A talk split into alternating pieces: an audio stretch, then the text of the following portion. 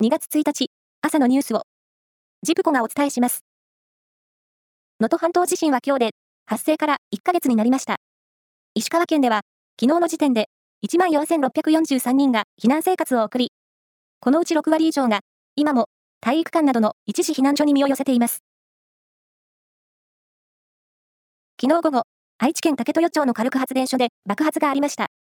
消防などによりますと、怪我人は確認されていません。この発電所は、東京電力と中部電力が出資する発電会社、シェラが運営する施設で、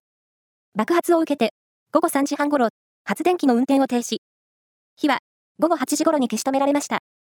爆発は、ボイラー施設の中で起きたとみられるということで、原因が判明するまで運転再開はしない方針です。去年1年間に国内のホテルや旅館に泊まった日本人と外国人は延べ5億9351万人となり、新型コロナウイルスが流行する前で過去最多だった2019年とほぼ同じ水準に回復しました。これは観光庁が昨日公表したもので、国内旅行に出かける日本人や円安を追い風に日本を訪れる外国人客が増加したことが背景にあります。東京都品川区は、区立の小中学校と義務教育学校の児童生徒が使う書道用具といった学用品について、2024年度から所得制限を設けずに全額無償化すると明らかにしました。家庭の負担を減らし、子育てしやすい環境を整備するのが狙いで、所得制限なしで学用品を全額無償化するのは全国的にも異例だということです。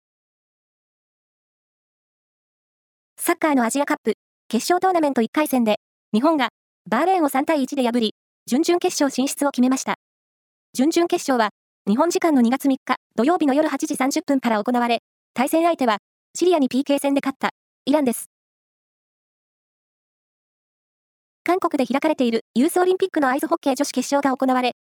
前回大会で金メダルを獲得している日本は、スウェーデンに0対4で敗れて金メダルとなり、大会連覇はなりませんでした。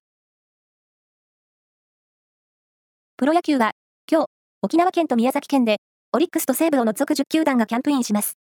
中日は、今日からおよそ1ヶ月間、1軍は、北谷町、2軍は、読谷村で、それぞれキャンプが行われます。以上です。